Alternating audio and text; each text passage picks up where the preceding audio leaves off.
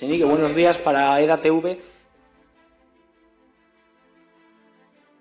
Preguntar eh, si el Pollo Carvajal dice, asegura que el juez tiene documentos sobre los vínculos entre Podemos y el chavismo y también vincula al señor Pablo Iglesias. ¿Qué tiene que decir acerca de esto? Quería preguntarle si participa usted de burbujas mediáticas como las de no condenar la violencia ejercida en Mondragón contra las víctimas del terrorismo.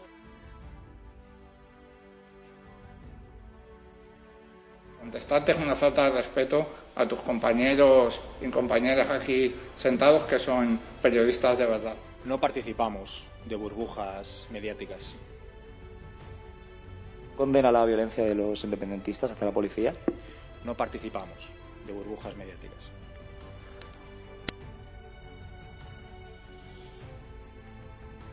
Lo que sí que me sorprende es que un representante de un canal de YouTube esté aquí. Me, sorpre- me sorprende, ¿eh? Perdona, ¿de qué medio es? EDATV. ¿De? EDATV, ¿Esto es estado de alarma? efectivamente. Esto es un canal de YouTube, ¿no? Somos un medio de comunicación que tenemos una plataforma con más de 30 canales y estamos aquí en el Congreso para hacerle esta pregunta.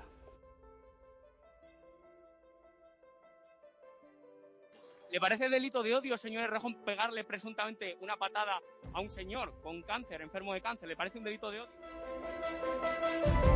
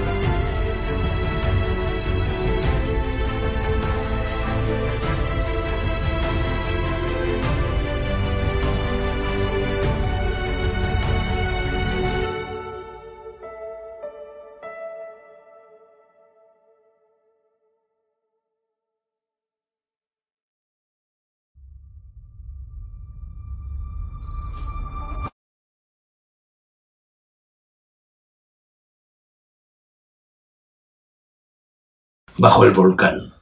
Y de repente, o no, porque la lógica de la geología y las entrañas de la Tierra venían avisándolo desde varios días atrás, mientras los vulcanólogos, los políticos y otras gentes de dudosa autoridad seguían empeñados en decir que no había motivo de inquietud, el ánima mundi dio un zarpazo en la isla de La Palma y dejó con el culo al aire a quienes se empeñan en propagar la falacia de que los seres humanos serán más felices si llevan la contra a los mandatos de la naturaleza y a sus leyes, que, querámoslo o no, se cumplen siempre. ¿En qué estoy pensando?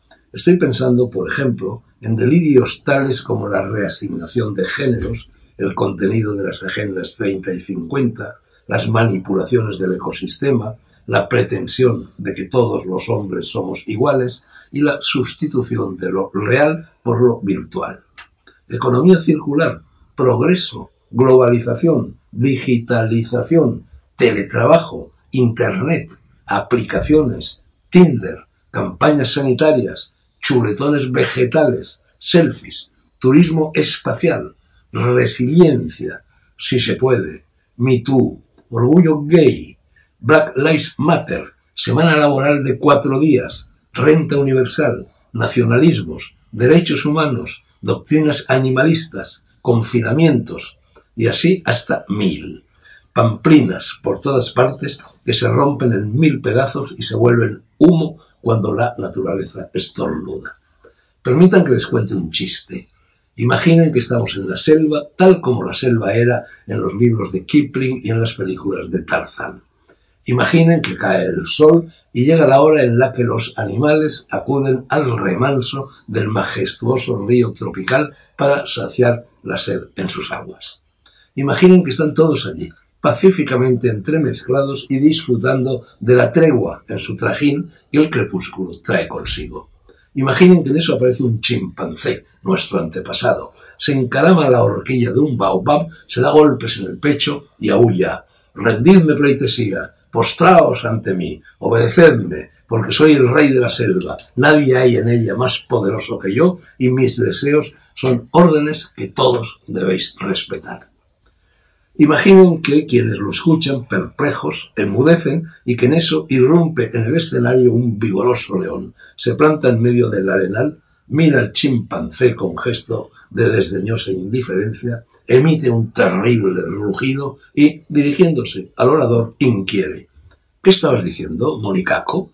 Y el mono parranchín baja los ojos, pestañea, se cepilla las uñas, frunce los labios, hace un mohín y responde Mariconadas, Tito, mariconadas.